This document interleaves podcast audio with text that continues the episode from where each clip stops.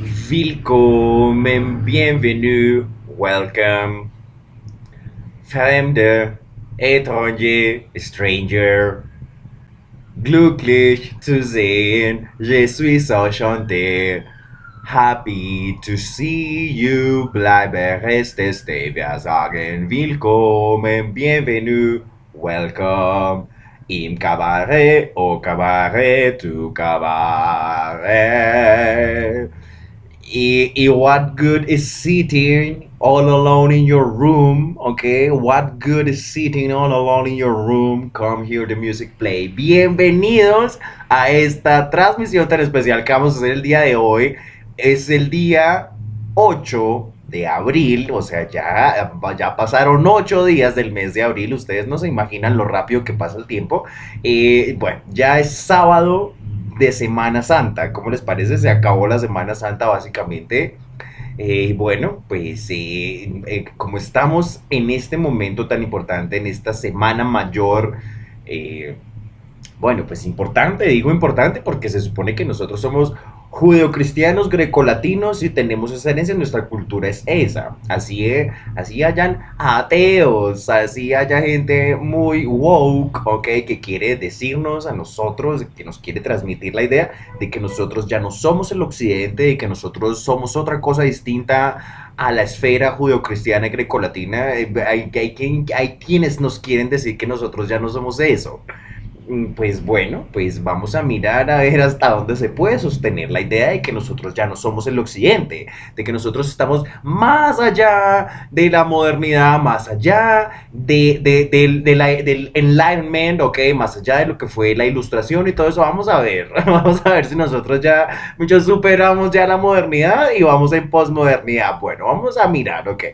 Lo, eh, lo cierto es que Colombia, sí, que es donde estamos, sí, Colombia por lo menos es una cultura, eh, no, no es cultura colombiana, les digo, o sea, la cultura colombiana, un colombiano es, dos puntos, ¿qué es un colombiano? A ver, ya tenemos nosotros definidos qué es eso.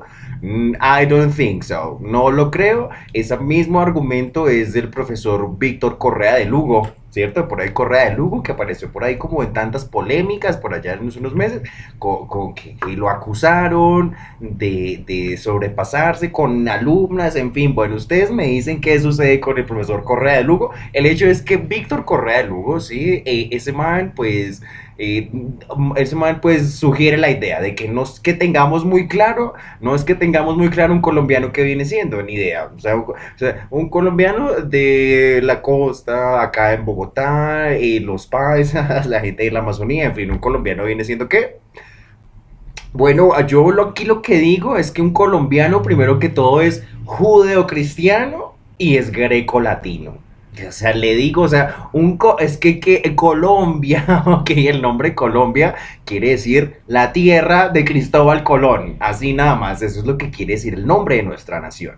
La tierra de Cristóbal Colón, Columbus, en inglés es Christopher Columbus, ok, el inglés eh, presta, toma prestada directamente la palabra del latín, que es Columbus, que es el, que es el nombre de, de- de Cristóbal Colón en latín, Columbus, entonces de Columbus sale Colombia, la terminación ia quiere decir tierra en, en español, entonces por eso digamos, digamos, la tierra de los escandinavos se llama la Escandinavia, na- nada más, entonces la tierra de Colón es Colombia, así de simple. Nosotros, ah, eso quiere decir el descubrimiento de América. Nosotros somos judeocristianos y grecolatinos, somos el occidente. Somos el occidente, así, así hayan por ahí tufos que quieran decirnos que no somos el occidente. En fin, bueno, entonces en ese occidente resulta que hay una cosa que se llama la religión católica. Es así de simple. Eh, uno puede ser el más, el más ferviente, el más creyente de todos, o no, uno puede ser Federico Nietzsche diciendo que Dios se acaba de morir, eh, pero eh, somos judeocristianos, somos grecolatinos, provenimos de esas herencias, es de esa manera.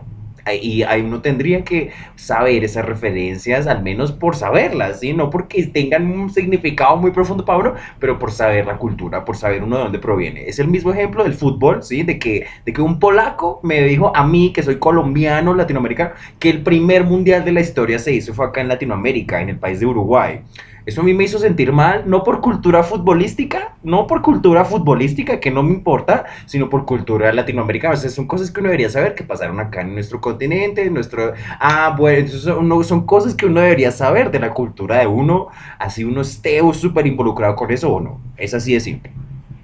Una de esas cosas es pues todo, toda la lista de santos de la Iglesia Católica, en fin, entonces vamos a hablar de algunos santos de, de, la Iglesia Católica que yo he mencionado acá en mis programas. Pues mis programas se tratan sobre teoría y práctica de traducción, el único podcast colombiano dedicado a la teoría de la práctica de traducción, traductología por Marcel Forigua, ya lo saben. Aquí hemos hablado de los santos, por ejemplo, hemos hablado de un ejemplo, pues San Jerónimo, a San Jerónimo lo vamos a dejar de último en todo caso, pues entonces hemos hablado de San Jerónimo, por ejemplo, eh, un podcast sobre estudios de traducción, sobre traductología, pues necesariamente tiene que ir a mirar la figura de San Jerónimo y eso se hace desde un punto de vista secular, no religioso, ¿sí? Eh, eh, es que la traducción de la Biblia es importante para, la para, para, los estudios de traducción, es así de simple. Los que son los científicos de la traducción, es una cosa que se intenta como también eh, como establecer los científicos de la traducción. Los científicos de la traducción entonces tienen que ir a leer sobre San Jerónimo, por ejemplo, ¿sí? Es un santo en la iglesia católica, también en la iglesia ortodoxa. En la iglesia ortodoxa es directamente el que, el que protege a los traductores. Así, eso me lo contó una vez una griega, una griega, pues de Grecia, que son ortodoxos de esa, de esa, de esa interpretación de, del cristianismo, ellos dicen, San Jerónimo es, el, el, protector, el patrón de los traductores. Así de simple. Entonces uno puede ser todo lo ateo y que yo ya superé, mejor dicho, el sentimiento religioso moderno. Bueno, pues, eh, pero nosotros seguimos, pero provenimos de eso, seguimos teniendo que ver con esas tradiciones. Así que bueno, entonces lo que vamos a hacer de Semana Santa, vamos a hacer 10 santos de traductología, vamos a hablarles de 10 santos importantes de la, del panteón católico de santos y que son importantes en mi relato, en mi narración y bueno, vamos a ver qué nos encontramos. Entonces, en la posición número 10 se encuentra, en el puesto, perdón, en el puesto número 10 se encuentra Santa Marta. Entonces, Santa Marta, Santa Marta es, es pues la ciudad de Santa Marta en la costa atlántica de Colombia. se, se, le dice Santa Marta, la de las causas imposibles, ¿sí? Entonces, efectivamente, por esta santa es que es que se nombra la primera ciudad de tierra firme aquí en el territorio colombiano, es la ciudad de Santa Marta, la primera ciudad fundada en la tierra firme de acá, de este territorio. Y pues bueno, pues uno siendo bogotano, uno mm, siendo de acá arriba en las montañas, pues uno va a Santa Marta y eso pues es el paraíso, el clima, eso es la isla del placer. Eh, no por nada, Palomino, no por nada para ir a Palomino, toca llegar primero a Santa Marta. ¿Se acuerdan que me fui por allá a Palomino? Ah, me tocó llegar primero a Santa Marta, a coger un bus ahí, de ahí es llegar allá hasta Palomino. Entonces llega uno primero a Santa Marta, después Palomino. Pues habíamos dicho, probablemente toda la costa de Colombia, la costa atlántica y la costa pacífica, todas las, todas, probablemente las dos costas nuestras sean como la isla del placer sean exactamente la isla del placer de la que habla Jordan Peterson, por ejemplo. Ah, me, gustaría volver a retomar el asunto de Peterson y de la isla del placer, a ver, pues, qué más nos seguimos encontrando. Bueno, esa isla del placer no tiene que ser necesariamente el accidente geográfico de una isla. Eso puede ser una montaña aquí cerca de Bogotá, en Suezca, por ejemplo. Eso también puede ser una isla del placer. En fin, entonces eso es Santa Marta. En la posición, en el puesto número 9 se encuentra Santo Tomás entonces, Santo Tomás, ok, Santo Tomás es el nombre de, es la capital de un conjunto de islas que se llaman pues las Islas Vírgenes. Eso es, eso es Santo Tomás. Santo Tomás es la capital de las Islas Vírgenes, es un territorio marítimo que le pertenece a los Estados Unidos. Y de, de ¿saben de, de, de, de quién es de allá?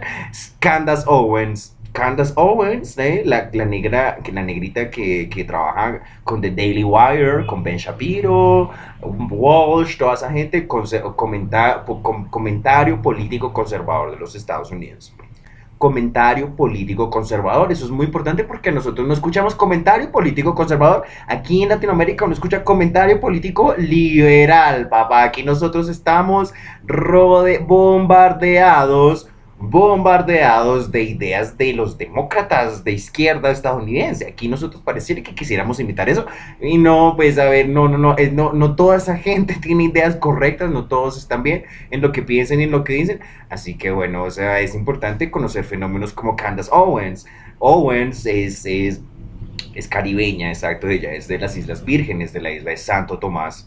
Entonces, bueno, o sea, o sea, hemos hablado a Candace Owens, yo quiero hacer un programa completo que se llame Candace Owens, ¿ok? Entonces, Candace Owens, les digo, miren, ella, por ejemplo, compara el asunto de las indulgencias, ¿sí? Las indulgencias de Martín Lutero, los alemanes, todo eso de hace 500 años que dijimos, con, el cambio climático, que están poniendo a la gente a pagar para salvarse. O sea, entonces hace 500 años usted pagaba el perdón de sus pecados y entonces con eso usted se salvaba. Entonces hoy usted tiene que pagar tal cosa como el concepto de sostenibilidad. Esa palabra no es gratis. No es gratis que usted le vendan el producto sostenible para, para salvar el planeta. Quiere decir exactamente que. Entonces el ejemplo de... Entonces, ¿qué es cambio climático? ¿Qué es calentamiento global? ¿Qué es enfriamiento global? Es que nada más el lenguaje no es claro. Entonces, según Candace Owens, en los años 70 se hablaba de enfriamiento global. La palabra que utilizaba la prensa en ese momento era global cooling.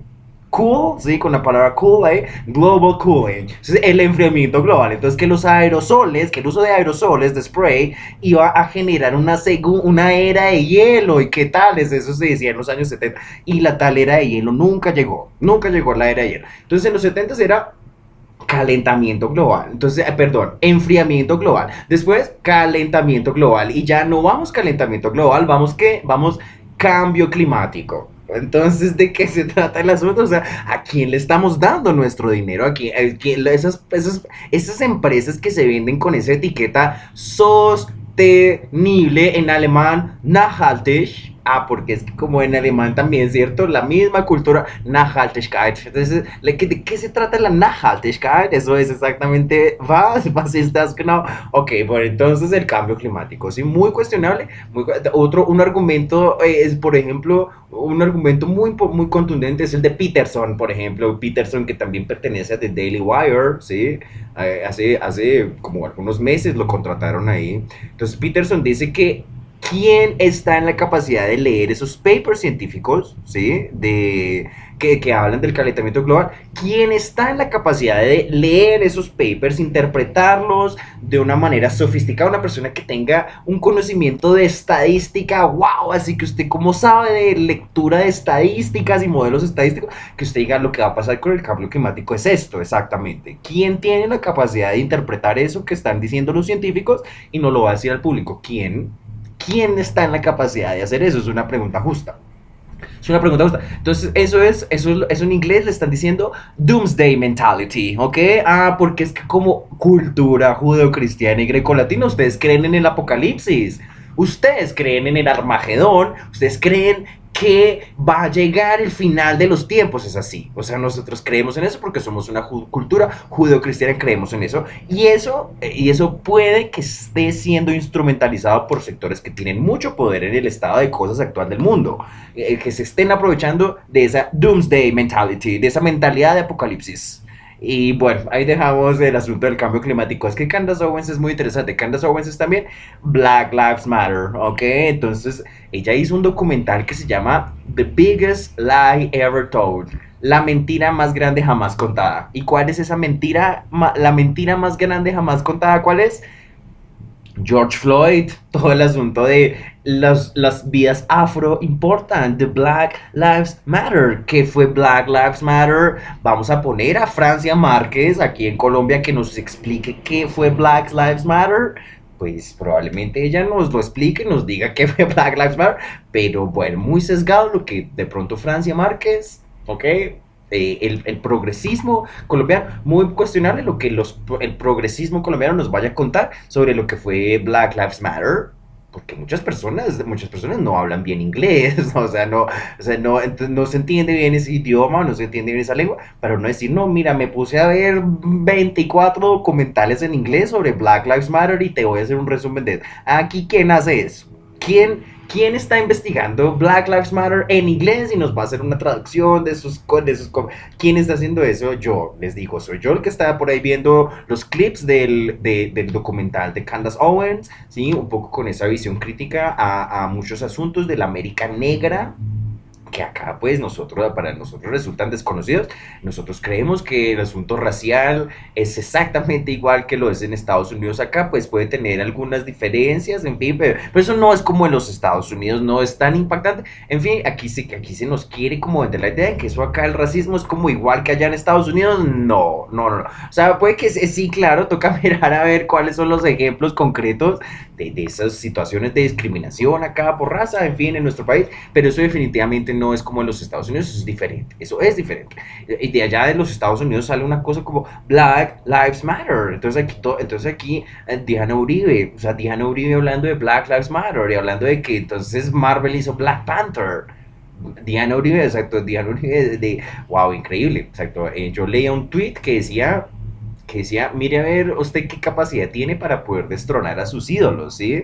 Efectivamente, o sea, el Diario Uribe es un ídolo, una cosa así que yo admiraba mucho, y eso se me está así como, como un castillito de naipes, así, se, se desploma, porque Black Lives Matter, no, Diana Uribe no está criticando Black Lives Matter, ella presentó eso así como, wow, no, Black Lives Matter lo mejor, y también Greta Thunberg, ok, my God, no, es que Diana Uribe baila. Yo creo que Diana Uribe me ahí yo, no es que la vaya a dejar de escuchar, es que a partir de que ella mencionó a Greta, ella le dijo así, el adalid del cuidado del planeta, algo así dijo, que Greta Thunberg era el adalid del cuidado del planeta, así dijo Diana Uribe, y eso pues yo no puedo aceptar eso, no podemos aceptar que Greta Thunberg es el adalid del, no, eso quiere decir Diana Uribe está ideologizada, nos está vendiendo una idea que ni siquiera ella misma está entendiendo, siendo Diana Uribe, entonces imagínense incluso una persona como Diana Uribe puede caer en ideas falsas, incorrectas, siendo Diana Uribe, ¿de acuerdo? Siendo la maestra, la tesa, la dura, que yo he dicho acá que Diana Uribe me parece lo máximo,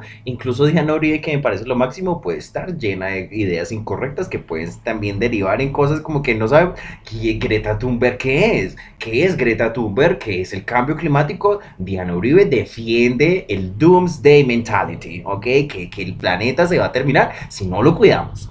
¿Sí? El planeta se va a acabar si no lo cuidamos, de verdad va a pasar eso. Diana Uribe tiene la suficiente sofisticación para leer los artículos científicos sobre el cambio climático que están saliendo en este momento. Ella, ella tiene los suficientes conocimientos, ya tiene conocimiento suficiente sobre estadística para, para decir, ok, va a pasar exactamente esto con el asunto climático. ahí dejamos eso. Entonces, pues igual que Santo Tomás, hasta no ver no creer, o sea, ¿dónde está el final del mundo? Vamos a ver, ¿dónde está el planeta acabándose por el cambio climático? Y miramos a ver si no es de pronto una cuestión ahí de esferas de poder que tienen mucha influencia, que están diciéndole al resto de los ciudadanos, miren, páguenos a nosotros el producto sostenible y, y sostenibilidad, ¿ok? Bueno, pensar en esa palabra. El siguiente santo es San Marcos. San Marcos, ok, San Marcos es también un barrio que queda aquí en Bogotá, por ahí en el sector de Villaluz, Normandía, o sea, entonces Villaluz, Normandía, San Marcos, el Luján, todo eso. Y bueno, yo viví por allá en ese sector, de hecho, y wow, increíble. Yo, o sea, eso fue una decisión tomada con el estómago. Eso es así. Eso, uno a veces se cree muy intelectual y muy inteligente, así que uno está por encima de todo. Y no, uno también es una persona, uno también es un ser humano con errores, con equivocaciones. Y uno a veces toma decisiones con el estómago. Una decisión, una de esas decisiones es, sí, vámonos a vivir acá así con una persona ahí que ni conozco, está así. Así, uno intentando como persiguiendo pispirispis, así. Entonces, wow, eh, eso es San Marcos. Eso es San Marcos. irme a vivir a San Marcos fue una decisión tomada con el estómago, así. Una persona que me impactó mucho y le hice un programa, le hice un podcast también del impacto tan tremendo que tuvo esa persona en mí. Y bueno, un buen recuerdo. Entonces, eso es el barrio de San Marcos, y ese, episodio que le dedicamos a esta persona eh, en la serie de los bíblicos, en la serie bíblica que hicimos eso es, pues naturalmente, el episodio de Daniel 1011. Entonces, para que vayan y busquen el episodio número 4, el episodio que se llama Daniel 1011 pues básicamente eso es la exorcización de esa persona que conocí en ese momento. Eh, en fin, bueno, entonces eso que es también San Marcos, allá ese barrio de San Marcos, es también la dignificación del trabajo, es darse su lugar. En ese momento, pues yo estaba trabajando en dos puntos, los call centers. No, no, no, es que uno no aprende inglés, alemán, francés, un montón de lenguas para ir a, ser insultado en esas lenguas por clientes iracundos. No aprendí yo inglés, ni aprendí yo alemán, ni aprendí cualquier otra lengua que vaya a aprender en la vida para ir a, para ir a dejarme insultar en esa lengua. No me dejo insultar en español no me dejo insultar en español. A mí la gente me trata con mucho respeto en español. La, con la, mí la gente no es grosera, a mí no me la montan, la gente es muy seriecita conmigo. Y, eso es mejor, así es mejor, porque si nos evitamos tonterías ahí, todo. Exacto, yo una frase que la digo usualmente es que yo digo lo que quiero decir, es así. Lo que yo estoy diciendo es eso, ya, yo no soy de dobles sentidos, de, de decir una cosa, pero en realidad estoy queriendo decir otra. No, lo que estoy queriendo decir, eso es lo que estoy diciendo en ese momento. Soy una persona muy seria. Porque Exacto, ese, exacto, es como un poco esa, el, contraste, la balanza así de que de pronto uno proviene de, de, una familia que no se toma las cosas tan en serio. Bueno, ¿cuáles son, las, ¿cuáles son las implicaciones de no tomarse las cosas en serio? Eso es, digamos, mi papá. Digamos, yo pues puedo amar mucho a mi papá, quererlo mucho, pero él tiene ese problema. Tiene el error, tiene el problema de que mi papá no es serio, a veces, él todo, a veces lo toma todo como si fuera todo un chiste. A mí me parece que eso no está bien. Yo creo que no está bien uno creer que todo es un constante chiste y que nada es en serio. No, no, las cosas también son graves, son serias, son profundas. Y a veces sí hay momentos de hilaridad, hay momentos de comicidad, hay momentos donde hay que ser chistoso, eh, la risa, eh, la comedia también puede aliviarnos las penas en, en, en, en la vida. Claro, yo entiendo todo eso, pero no quiere decir que nos vamos a tomar todo con humor y que todo es chistoso y que nada es serio hay un cantante que se llama Donovan. Entonces Donovan del Reino Unido hizo una canción que se llama Guinevere Ginebra, ¿ya? Guinevere Jennifer. La, la esposa de Arthur, ¿ok? Guinevere. Hay una frase en esa canción que dice, The jester, he sleeps. The jester, he sleeps. El, el bufón duerme el bufón duerme. Eso quiere decir, el, no todo, el bufón está dormido. The jester, he sleeps. El bufón duerme. Eso quiere decir, no todo el tiempo estamos para sonrisitas, es de esa manera. The jester sleeps, ¿ok? El bufón duerme, ¿de acuerdo? No todo el tiempo estamos para risitas y ser cómicos, eso no todo el tiempo. En fin, entonces, eso es, eso es la eso es, pues, eh, la dignificación del trabajo, darse su lugar, en fin, eh, transmitir las ideas que uno cree de las cosas y en todo caso, bueno, ese es el, en los call centers donde uno tiene que ir a, a, a recibir insultos de personas. Entonces, exacto, ¿no? Hay que dignificar el trabajo, ¿no? Hay que dignificar el trabajo, hay que saber por qué estamos haciendo las cosas y, no, y exacto, hay mucha gente que dice, sí, que no, eso, es mi trabajo de call center. No, no, no, la realidad es que esos trabajos, no, eso, es malo para la salud mental de las personas, eso no es tan digno, es, es así. Eh, eh, teleperformance, por ejemplo, la han demandado, en fin, habría que mirar a ver cuáles, cuáles BPOs, cuáles de esas corporaciones sacan la cara y cuáles sí son buenos lugares de trabajo para los para los, eh, pues sí, para, la, para la, toda esta juventud, en fin, que necesita trabajo, en fin.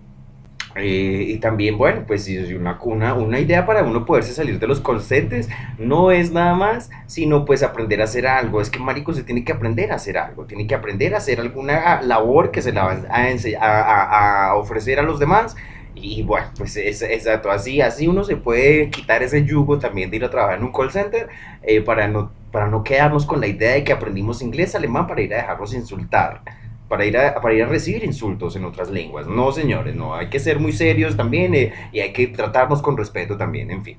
Lo siguiente, ah, el siguiente santo es San Luis. Entonces, San Luis, hay un estado federado en Brasil que se llama San Luis de Maranhão el, un estado federado, si pues Brasil es una federación, se, se, divide en estados federados, igual que Alemania, el estado federado de San Luis de Maranhão.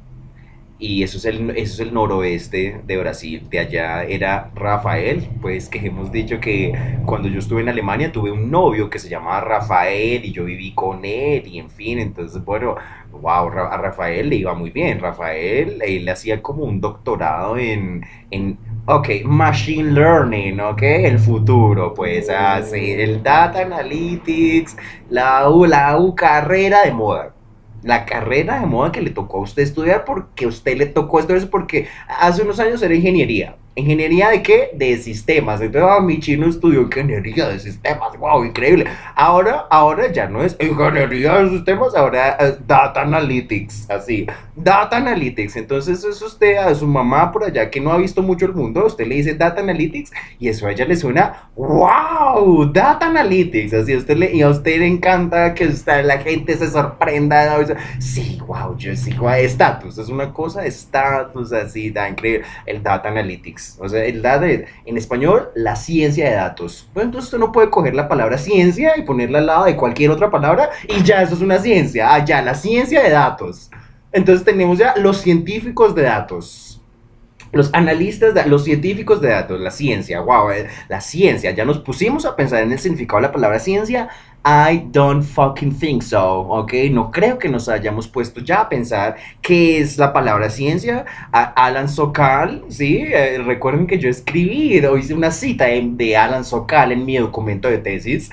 Eh, y bueno, entonces según Alan Sokal, mínimo tenemos cuatro definiciones de la palabra ciencia. En fin, entonces primero mira qué es la ciencia y una cosa, una, el surgimiento así de una cosa que es el futuro que es sansimoniana, ¿sí? Eh, que se llama la ciencia de datos. Eso es sansimoniano. La ciencia de datos, los científicos de datos, el Big Data, el Machine Learning, todo eso, eso es sansimoniano, eso es utópico. Ellos creen que están predici que ellos predicen, que ellos pueden, que ellos están en la capacidad de predecir las, las, las, eh, los comportamientos y las acciones de las personas a través de, de toda la marea de datos que uno pone ahí en el internet. Eso es lo que ellos creen. Ellos creen eso. Ellos creen que ellos pueden predecir que, cuál es el siguiente paso así wow, así, es que uno puede predecirlo así, convencidos, eh, son convencidos, así, no saben, nos han puesto a pensar así, a pensar, a ver, ¿será que sí eso es así? Sí, sí que uno puede predecir con el, con el análisis estadístico y los datos y tal. Entonces usted coge, pone la palabra ciencia al lado de otra palabra como datos y entonces eso se llama la ciencia de datos y usted se presenta ante el mundo como un científico de datos.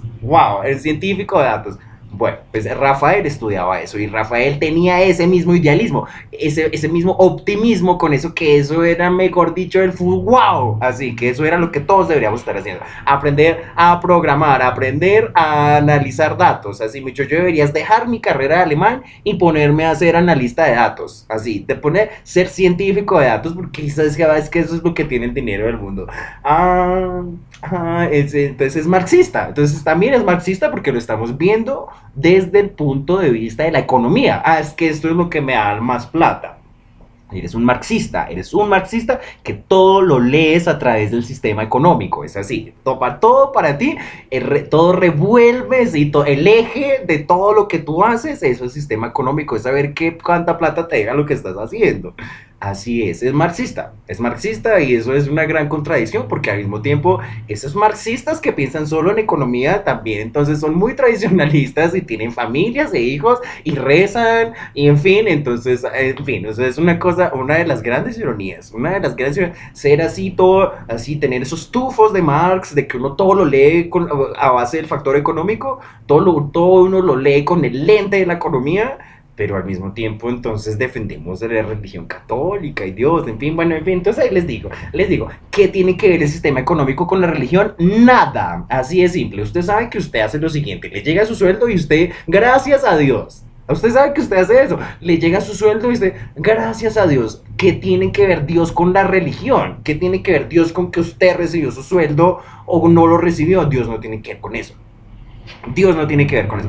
Eh, eh, ¿Sabe quién creía eso? Max Weber. Max Weber decía que sí, que, que, la religión, las religiones, que las culturas del norte de Europa, donde surge el capitalismo, eh, que, ¿quiénes son esos? A los alemanes, los protestantes de Martín Lutero, ¿cierto? Max Weber, ¿cierto? Él dice que el capitalismo, el sistema económico surge con, la base de la religión protestante, que, pues, es por la ética, por la ética de trabajo de los protestantes del norte de Europa, los alemanes, en fin, eh, que es por eso que es en, esa sociedad donde va a surgir el capitalismo. Bueno, eso es una hipótesis Max Weber y eso, él, él teoriza eso, él, él- él formula la hipótesis de que posiblemente el capitalismo surja, eh, surja eh, por, por, por la religión protestante. Ah, bueno, pero es solo una, es solo una idea. Hay una, hay una economista que se llama Deirdre McCloskey. Hemos hablado de la señora Deirdre McCloskey porque, bueno, hasta el año de 1995 ella no se llamaba Deirdre McCloskey, se llamaba Donald McCloskey. Quiere decir, la señora Deirdre McCloskey es pues una economista transexual, diríamos, ¿no? Ella hizo transición de hombre a mujer, ¿sí? Pero entonces Deirdre McCloskey, ¿sí? De, y McCloskey es del American Enterprise Institute, o sea, ella es del, del American Enterprise Institute, ok, eso es, muy conservador, es el, el instituto de la empresa americana, o sea, pues re capitalistas, re conservadores, obviamente. Pero es Deirdre McCloskey. McCloskey dice, Max Weber estaba equivocado. Max Weber estaba equivocado, no tiene que ver la religión protestante, nada tiene que ver la religión protestante con el surgimiento del capitalismo. Quiere decir, o sea, si usted recibe plata o no recibe plata, ¿usted por qué le está agradeciendo a Dios? ¿Qué tiene que ver Dios, ok, con que usted le va bien en el sistema económico o le va mal en el sistema económico? ¿Qué tiene que ver Dios? Ah, explíqueme. En fin, entonces, eso es San Luis, ¿ya? Eh, a Rafael le iba muy bien con todo su asunto de Data Analytics y Machine Learning. Bueno, él era de la ciudad de San Luis de Marañón. Y bueno, pues no les digo, fuimos novios y vivimos juntos y tal. Entonces yo veía, yo con él vi Steven Universe. Entonces, entonces tú eres mi gema de cristal, ¿ok? You are my crystal gem. You always save the day, even if you can't. You always find a way. Eso es, esa es la banda sonora de, de Steven Universe, básicamente, que tiene la misma música, tiene los mismos acordes del tema Creep de Radiohead, ¿ok? La canción de Radiohead de Creep tiene los mismos acordes del tema de Steven Universe. Que, exacto, You Are My Crystal Gem, y yo toqué esa canción en piano, se la canté a Rafael ahí en un bar, en fin, una cosa toda romántica. Eh, bueno, eh, aquí en Bogotá hay un, hay un barrio que se llama San Luis, en la calle 63. Cerca de San Luis, en la 63, miren, eso es cuando conocí a un woke. Así, eso, eso es San Luis. Ahí en la calle 63, cuando conocí a un woke. Pero a un woke auténtico, o sea, un woke auténtico es un gringuito blanquito con rastas que salió de las universidades de Estados Unidos y sí, a traerme aquí pues las ideas de la justicia social, les digo. Es- Eso fue cuando conocí a un woke. Cuando conocí a un woke. O sea, es que eso es, eso yo les, miren, es que me puedo poner a hacer episodio tras episodio con ese temita de, de- del wokeism. Aquí en traductología le hemos dicho eso. El despertarismo. Yo conocí uno de esos muchachos despertaristas, en fin, eh, ah, después les digo, eso después les cuento y wow, o sea, eso es un temita de, de eso, complejo, comple- complejito. Entonces ahí en ese San Luis, en la 63, conocí a un woke auténtico, eso les contaré qué fue lo que pasó con eso. En fin, el siguiente, el siguiente santo es Santa Úrsula. Muy bien, entonces dijimos que esa era Santa Úrsula de Colonia. Colonia, pues obviamente en Alemania, en el estado federado del Renania del Norte, Westfalia.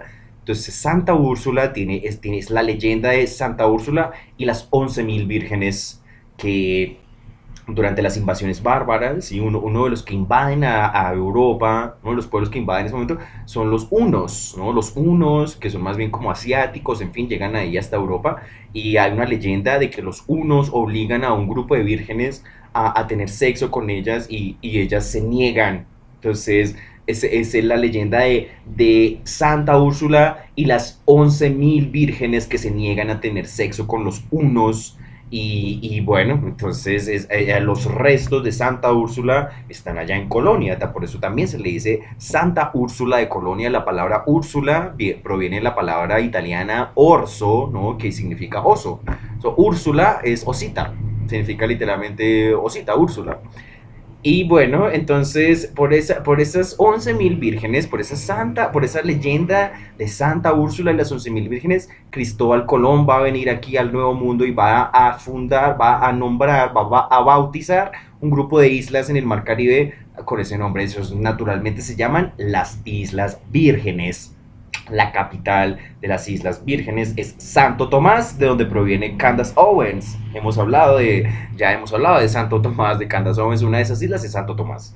Entonces, es toda la cultura caribeña, es eh, eh, cultura caribe, caribeña estadounidense, ¿no? Caribe, lo que ellos dicen Caribbean, pues como decir Rihanna. Pues Rihanna es de caribeños estadounidenses, de caribeños americanos, en fin. Entonces, eso es Santa Úrsula, las, las 11.000 vírgenes, la ciudad de Colonia, eh, en fin. La siguiente es Santa Lucía. ah, entonces, eso es el mundo de la música, las canciones que hablan sobre los santos, ¿no? Entonces, hay dos canciones que se llaman Santa Lucía, una la compuso Miguel Ríos y otra la compuso La Rata Blusera. Entonces La Rata Blusera son pues unos chicos de Chile, unos bluseros, ¿sí? un grupo de músicos que hicieron un proyecto de blues hace muchos años, se llamó La Rata Blusera, y, allí hicieron una canción que se llama Santa Lucía. Entonces es una historia de un man que, que le ofrece una Coca-Cola a una chica en la estación Santa Lucía, que es una estación allá en, en Santiago de Chile, sí, en la ciudad de Santiago de Chile hay una estación de tren que se llama la estación Santa Lucía. Entonces por eso la canción dice, la conocí en la estación Santa Lucía entonces, entonces la parte fea en una noche me dijo, negro, yo no doy más, solo quería experimentar, ya me cansé de tanto blues. Eso es la rata blusera. Entonces, esa canción se llama Santa Lucía. La otra Santa Lucía es Miguel Ríos. Entonces, claro, muy bien. ¿Quién era Santa Lucía? Santa Lucía era la santa que, que protegía a los ciegos, que cuidaba los ojos de las personas. Entonces, bueno, nosotros acá utilizando gafas, en fin, entonces Santa Lucía, claro, un santa que, que, que cuida los ojos de las personas. Entonces, Miguel Ríos dice, dame tus manos, siente las mías, como dos ciegos, Santa Lucía. Como dos ciegos, ah, precisamente, porque Santa Lucía, eh, la que cuida los ojos de las personas, en fin, entonces, entonces dame tu mano, muy bien. Eh, santo número 4, ya vamos terminando. Nos quedan cuatro santos. El número 4 es San Cayetano. Entonces, ¿eso qué es? Fontibón. Entonces, yo también viví en Fontibón. Entonces, ya hemos dicho que viví en Teusaquillo, San Marcos, Fontibón, en fin. Entonces, Fontibón, ¿qué es? Es la banda sonora de lo que viví. Así pues, eso, e, eso es San Cayetano, es la banda sonora de lo que viví, San Cayetano, porque hay una, hay una banda, hay una, hay una banda de ska que se llaman Los Caligaris, entonces, entonces la persona con la que yo vivía en ese momento en Fontibón escuchaba mucho esa banda y todos los días me levantaba con una canción que decía, San Cayetano, no me falles por favor, dale trabajo a mis hermanos y a mí no que la abundancia alimente mi vagancia. Muy bien, entonces eso es, pues, el, eso es un poema impresionante de los Caligaris que, donde mencionan a San Cayetano. San Cayetano, no me falles, por favor. San Cayetano, dale trabajo a mis hermanos y a mí no. Pues es un chiste, ¿no? Obviamente es una cuestión irónica, pues obviamente el man como va a decir que no le den trabajo a él. Claro, pues, a mis hermanos y a mí también, ¿sí? San Cayetano, no me falles, por favor. Dale trabajo a mis hermanos entonces, dale trabajo a mis hermanos, muy importante el trabajo, porque sí o porque no, es que si uno no tiene trabajo, uno no puede comer, no puede alimentarse, no puede hacer nada, no podemos hacer nada sin el trabajo, es así de importante. Y uno pues puede ser el más crítico con el sistema económico, con el capitalismo, lo que ustedes quieran, pero el hecho es que eso es un sistema, exacto. Sistema quiere decir, tenemos que escoger. Sistema quiere decir, hay una opción o hay la otra y no hay más. Eso es lo que quiere decir sistema. ¿ya? Entonces, en el sistema económico, o usted le va bien o no, es así es simple, usted, usted es una persona que le va muy bien en el sistema económico o no. O no, y bueno, eso, pues eso puede tener diferentes matices, en fin, que es que a uno le vaya bien, pero eso básicamente es así. O sea, en el sistema económico hay los que sí y los que no. Y, bueno, no es obvio, no es obvio qué, qué, personas están de un lado, qué personas están de otro. Vamos a interpretar eso como marxismo.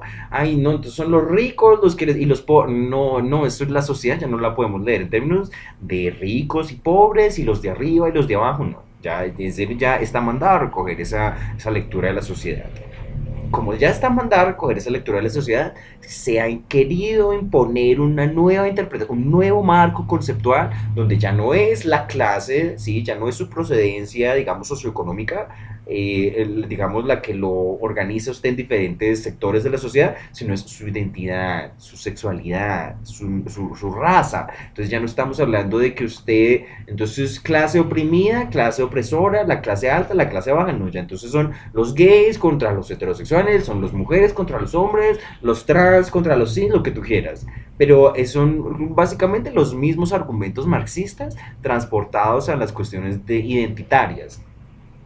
Eso es así, son los mismos argumentos marxistas transportados a las cuestiones identitarias, transportadas a, por decir algo, el tema transgénero, por ejemplo. Entonces, imagínense, entonces, San Cayetano, no me falles, por favor, dale trabajo a mis hermanos. Lo que sea que signifique la palabra trabajo para ustedes, necesitan ustedes tener un trabajo, todos necesitamos tener un trabajo en la sociedad. Una persona que no trabaja en la sociedad, ¿qué? Una persona que no trabaja en la sociedad, ¿qué? Díganme ustedes lo que sea que signifique trabajo para ustedes, pero, pero San Cayetano, por favor, dale trabajo a mis hermanos, porque si no tenemos trabajo, pues imagínate, o sea, imagínate que no tengamos trabajo. Muy bien.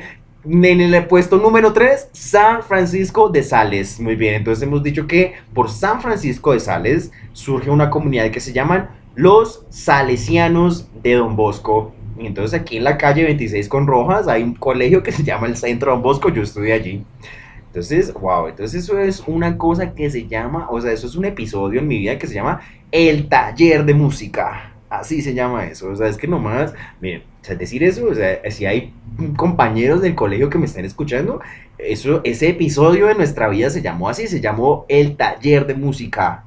¿Sí? Entonces, wow, el taller de música, entonces era, eso era cool, era muy cool porque en el colegio había taller de banistería, taller de dibujo técnico, ¿ok?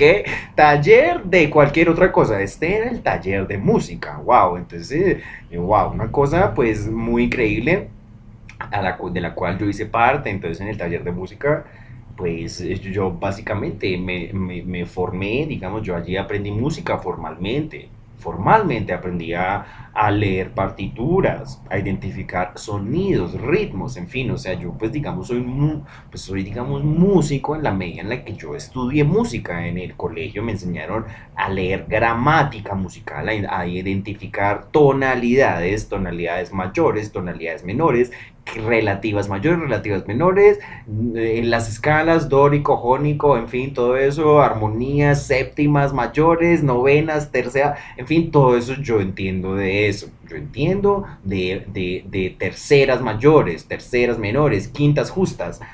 Todo eso yo, yo, yo manejo ese lenguaje también, entiendo perfectamente de qué se trata nunca, nunca lo olvidé, nunca lo olvidé, y sigue siendo la misma música, hoy día puede que haya teóricos y digan, ay, mira, bueno, mira, estoy intentando teorizar, uno, pero sigue siendo la misma música de hace dos mil años, sigue siendo la misma música de hace dos mil años que que pues exacto, que, que se, se nos basamos, nuestra música hoy en día se basa en las escalas griegas, es así es simple, en la escala jónica, dórica, mixolidia, vaya nos, nos basamos en eso, ¿ya? Entonces sí, bueno, pues qué música, tal, que bueno, que eso respiran más, mueven los dedos más rápido, en fin, sí, sí, sí, ok, eso ya es la técnica, pero la, la, la, la como tal la teoría, la gramática, eso es lo mismo, ya, eh, los mismos términos que manejen los músicos, en sus diarios vivir. Yo eh, pues, entiendo muchas de esas cosas a través de que pues estudié música de niño y, hoy en día no he dejado de tocar música, no he dejado de aprenderme canciones, de aprender a interpretar, a cantar, en fin. Eh, bueno, y tenemos proyectos ahí con eso. Tenemos el proyecto de hacer una orquestación en salsa de, un, de Beethoven, ¿sí? de una cosa que se llamó La Patética de Beethoven. Entonces, en el taller de música, básicamente mi ópera, mi, básicamente, básicamente lo más importante que yo hice en el taller de música fue tocar La Patética de Beethoven. Eso fue lo más importante que yo. Pero es que imagínense uno tocar vayan en este momento a buscar la patética de Beethoven, así, la sonata patética de Beethoven, y eso yo lo toqué a los 16 años. wow, que es una cosa que uno dice, wow, eso es una hazaña, eso es una proeza, uno tocar la, la sonata patética de Beethoven a los 16 años, wow, es muy arrogante, pues probablemente sea muy arrogante, pero uno tiene que arrogarse uno mismo las cosas que uno hace porque nadie más lo va a hacer. Nadie más, nadie más se va a chantar encima las cosas que usted ha hecho. No, lo tiene que hacer uno mismo. Uno mismo tiene que decir, mire, yo con mi vida he hecho esto wow, increíble, una cosa increíble. Es decir, a los 16 años toqué la patética de Beethoven. Bueno, eso no todo el mundo les cuenta eso. Entonces, eso, eso, es San Francisco de Sales, los salesianos, del, el, Colegio Don Bosco, el taller de música. ¿sí? Eh, eh, el nombre Francisco eh, tiene una versión en alemán que es Francisca. Francisca, con Z, Francisca, en vez de C, usted ponga Z, Francisca, y al final, de vez de C, K, Francisca. Entonces, a esas Francisca, eh, les de cariño les dicen Franci en Alemania. Wow, entonces yo conocí una Francisca de esas y les digo, esa Francisca era una Tusi, así. Ah, ¿se acuerdan? En el capítulo 11 ah, vimos, vimos que les iba a explicar, les, dijimos que les iba a explicar que era una Tusi en Alemania, ¿sí? Una Tusnelda, una Tusnelda es la esposa de, de Hermann, eh, que en español es Arminio, ¿cierto? Arminio, que es el de la batalla de Arminio, que derrota a Varo Quintirio y le baja como unas tres legiones entonces por eso el César, el emperador, le va a decir al, al, general Varo Quintilio, Varo, devuélveme mis legiones, give me a die Legionen zurück. Entonces es, es, la leyenda de César pidiéndole a Varo que le devuelva las legiones, porque esas legiones eh, pues eh, fueron derrotadas allá en los bosques germanos y entonces es el mito, es el comienzo de los germanos invencibles, de los alemanes. Entonces usted háblele, usted háblele a un alemán de un bosque, nosotros no entendemos qué es un bosque,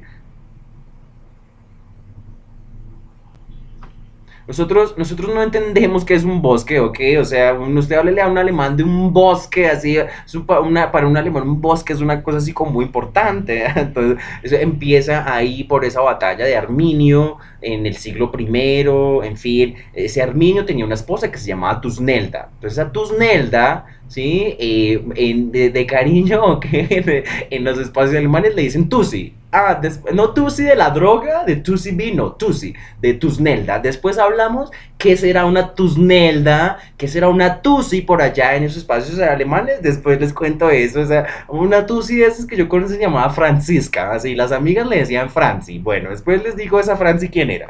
Eh, en puesto número 2 está un personaje que se llama San Francisco de Asís. San Francisco de Asís, eh, eh, entonces muy bien, varias leyendas de San Francisco de Asís, por ejemplo, eh, por ejemplo, el, la, la, canción, sí, la canción católica, Make Me a Channel of Your Peace, ok, en español se llama Hazme un instrumento de tu paz. Eh, perdón, no es una canción, es una oración, es una oración escrita por San Francisco, es la, oración que se llama Hazme un instrumento de tu paz. Señor, hazme un instrumento de tu paz, que donde quiera que haya odio, siempre yo amor. Eso es, eso es, hazme un instrumento de tu paz. En alemán, en, inglés, eh, tiene el título Make Me a Channel of Your Peace. Hay una canción, una interpretación de un coro de niños, precioso, cantando Make Me a Channel of Your Peace.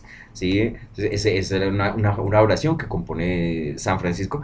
Y bueno, San Francisco tiene una leyenda que es San Francisco y el Lobo. Entonces, San Francisco y el Lobo son Cerú Girán, Charlie García, Pedro Aznar de Argentina escribieron una canción basándose en San Francisco y el Lobo. Y entonces dice: En las noches el lobo comenzó a hablar salvaje y cruel, seguro en mi soledad el miedo será mi hogar, en fin, eso es, eso es San Francisco y el Lobo para que vayan y, escuchen la canción.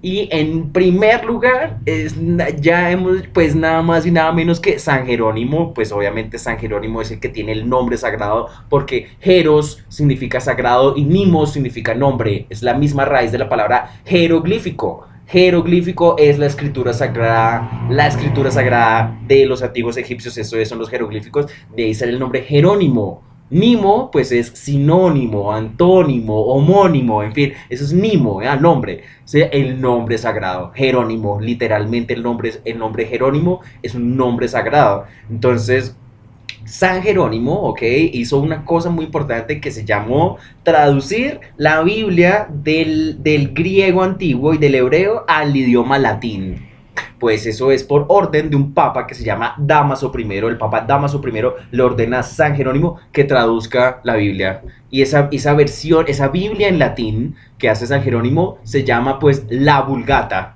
Vulga, vulga, vulgo editio, editio vulgo, que es exacto, la edición para el vulgo, la edición para el pueblo. Vulgo, esa palabra vulgo está directamente relacionada con la palabra alemana Volk como la Volkswagen, que es el auto del pueblo. Entonces es el vulgo. La versión, la versión de la Biblia para el pueblo, para el vulgo, se llama la Vulgata, una versión en latín para que todas las personas pudieran leer eso, porque no todo el mundo leía griego antiguo, no todo el mundo leía hebreo. Entonces San Jerónimo traduce la Biblia del hebreo y del griego al latín, eso se llama la Vulgata eso es por allá en el siglo III ah, después de Cristo. En el año 2018, es decir, hace cinco años, ¿ok? Una editorial berlinesa que se llama Die Groita, ¿sí? La, editorial Die Groita en el sello, en el sello editorial Samlung Tusculum publicaron una nueva, una versión, una nueva versión de la Vulgata del latín al alemán, ¿ya? O sea, los, alemanes hace cinco años hicieron una reedición de la Vulgata de San Jerónimo, ¿sí? Desde el texto latino de San Jerónimo al alemán. ¿Y qué mencionan allí? Pues ustedes ya están cansados de que yo les hable de lo mismo, el error de traducción de los 70 traductores de la Septuaginta. La palabra hebrea alma, que se traduce por la palabra griega partenos, y la palabra griega partenos en español significa virgen. Pero entonces la palabra hebrea alma no necesariamente tiene que ver con una virgen, una mujer que no ha tenido sexo. La palabra hebrea alma simplemente significaba mujer joven. Entonces, entonces los 70 eruditos de la Septuaginta traducen la palabra hebrea alma por la palabra hebrea partenos que significa virgen, es la misma raíz de el Partenón de Atenas. Eh, ¿Qué, ¿Qué, era el Partenón de Atenas? Era la virginidad de la ciudad, la impenetrabilidad de la ciudad. Quería decir que los enemigos no podían asediarnos. Eso era lo que significaba el Partenón, la virginidad, la impenetrabilidad, era eso. Entonces, la, la palabra hebrea alma en la Biblia se traduce por partenos y, eso, y esa traducción ¿sí? Muy, un muy leve error en el léxico porque vamos de mujer joven a virgen, ¿sí? Entonces eso es lo que va a generar toda la mitología, toda la mariología, básicamente, todo el mito mariano, el mito de la concepción inmaculada, la concepción sin sexo de la Virgen María, del Hijo de Dios. Entonces eso, entonces eso, eso, e, esa, esa mera idea de la concepción inmaculada de la Virgen María, pues hay personas muy estudiosas, muy tesas, que han leído mucho que dicen que eso en realidad se trata de un error de traducción. Los alemanes de la editorial de Groita mencionan eso ahí en el, en el prefacio, ahí en el, en el texto de introducción, mencionan que sí, ese error eh, ahí se, se, se, tradujo mal, se, se, se, traspasó mal de la palabra hebrea alma a la palabra partenos. No, no, no casaba como tal alma con partenos, pero pues quedó así, quedó así y quedó todo el, el, el, surgió el mundo cristiano que habitamos, que es el mundo de, de, la, de, la, Virgen María, del mito mariano, y en fin, entonces eso, pues eso es San Jerónimo, es la vulgata, en fin, entonces, bueno, y con esto terminamos este especial de 10 santos de traductología en esta Semana Santa, y pues bueno, vamos a ver qué más seguimos haciendo, viene la entrevista, viene la entrevista con Julián, ok, un psicólogo que nos va a contar sobre psicoanálisis, viene la entrevista con Nicolás, que es un profesor también de lenguas, traductor, otra persona involucrada con los temas de lenguas, va a ser una, esa será una conversación mucho más enfocada a las lenguas, a la traducción, al, al hecho de trabajar con lengua extranjera aquí en Bogotá. Y bueno, vamos a ver a quién más entrevistaremos, vamos a ver a quién más les traemos aquí al único podcast colombiano dedicado a la teoría y a la práctica de traducción estuvo con ustedes Marcel Forigua, vamos a hacer la salida, así que recuerden que se han conectado a los espacios donde interactúan las lenguas, a los espacios donde interactúan los pueblos y las culturas, los espacios de los métodos, de las técnicas, de las estrategias de traducción, los espacios de los problemas y de los procedimientos, los espacios de los santos de Santa Marta y la primera ciudad de la tierra firme, de Santo Tomás y las Islas Vírgenes de San Marcos y las decisiones tomadas con el estómago, los espacios de San Luis y algo que se parecía al amor, los espacios de Santa Úrsula y la ciudad de Colonia en Alemania, los espacios de Santa Lucía y las canciones que hablan de ella, San Cayetano y el trabajo, los espacios de San Francisco de Sales y los salesianos, San Francisco de Asís y sus leyendas, por supuesto los espacios de San Jerónimo, el del nombre sagrado, el que tiene respeto por el nombre que al mismo tiempo es palabra y es letra, traductología por Marcel Forigua en la ciudad de Bogotá. Feliz Semana Santa, feliz descanso para todos.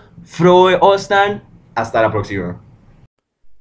Si te encuentras en Colombia, puedes enviar una donación al número de NECI 323-232-9394. Repito, si estás en Colombia y estás escuchando Traductología, el único podcast sobre teoría y práctica de traducción, te quedamos infinitamente agradecidos por cualquier aporte, cualquier donación. Si estás en Colombia, puedes enviarme una donación al número 323-232-9394. 323-232-9394 donaciones a Neki para el podcast que se llama Traductología en Spotify. Willkommen, bienvenue, welcome, fremde, étranger, stranger. Un gran saludo de bienvenida para toda la audiencia. Imagínense que Traductología llegó a las mil reproducciones. ¿Ustedes se imaginan que es tener mil reproducciones en un podcast? pues tener mil de algo es ya tener mucho, así no sea un millón, ok, pero ya tener mil de algo es bastante, o sea, pues mil reproducciones eh, habla de una gran audiencia que crece cada día más, eh, que cada día va a crecer más eh, dependiendo del trabajo que se haga. Así que agradecimientos, muchísimas gracias, todo el agradecimiento a la gente que me sigue, a la gente que me apoya, a la gente que escucha mis podcast, mis conferencias, mis investigaciones, mis diatribas una vez me dijeron que eran peroratas, lo que ustedes quieran, en fin. muchísimas gracias a todos los que me escuchan y bueno, les tenemos muy buenas noticias. Así que después de las mil reproducciones del podcast, la gente me ha estado preguntando que cómo me puede apoyar, que cómo me ayudan. Hay muy buena recepción de la gente hacia mis proyectos, todos en general, es decir, el podcast, yo también hago tejidos, eh, hago clases de idiomas, evidentemente, todo. Todas las actividades a las que médico requieren un gran esfuerzo, requieren recursos, requieren mucho estudio.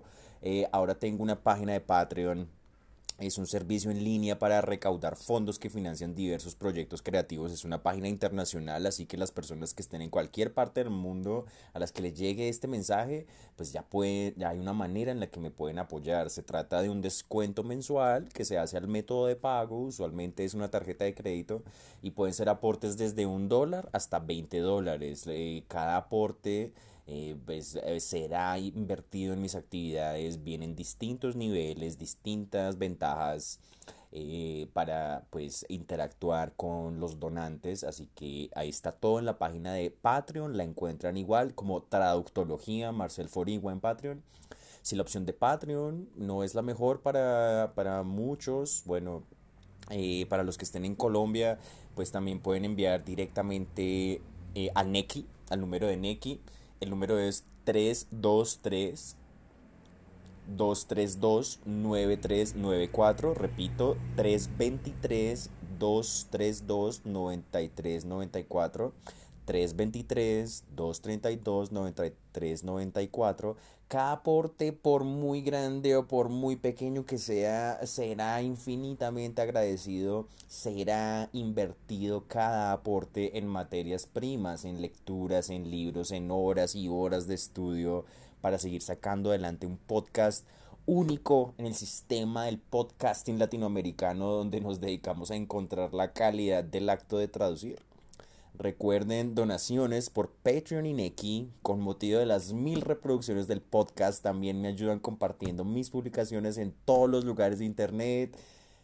Vielen Dank für die Aufmerksamkeit. Estos son los espacios donde interactúan las lenguas, los pueblos, las culturas. Son los espacios de habla hispana, los espacios de habla inglesa, de habla germana, los espacios del hablar bogotano de Marcel. Estamos en contacto. Muchísimas gracias.